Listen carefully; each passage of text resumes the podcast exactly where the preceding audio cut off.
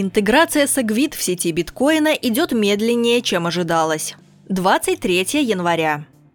Имплементация Segwit участниками биткоин-сети происходит значительно медленнее ожидаемого. Таковы данные последнего анализа пропускной способности системы.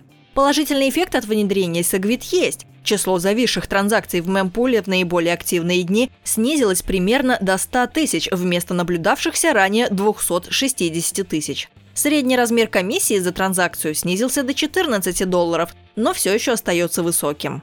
На серьезное снижение комиссии и ускорение работы сети биткоин можно рассчитывать лишь после того, как Segwit будет принят большинством пользователей.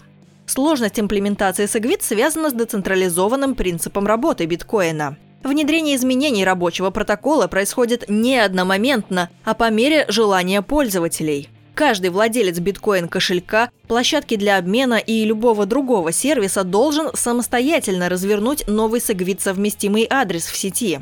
В зависимости от возможностей пользователя и сложности его сервиса, внедрение протокола может занять месяцы. Например, крупнейшая в мире площадка по обмену электронных денег и криптовалют Coinbase все еще находится на стадии планирования имплементации Segwit. Пользователи биткоина даже создали многотысячную онлайн-петицию, в которой призывают Coinbase поторопиться с внедрением протокола. Это должно уменьшить излишнюю нагрузку на сеть биткоина, создаваемую обменными операциями.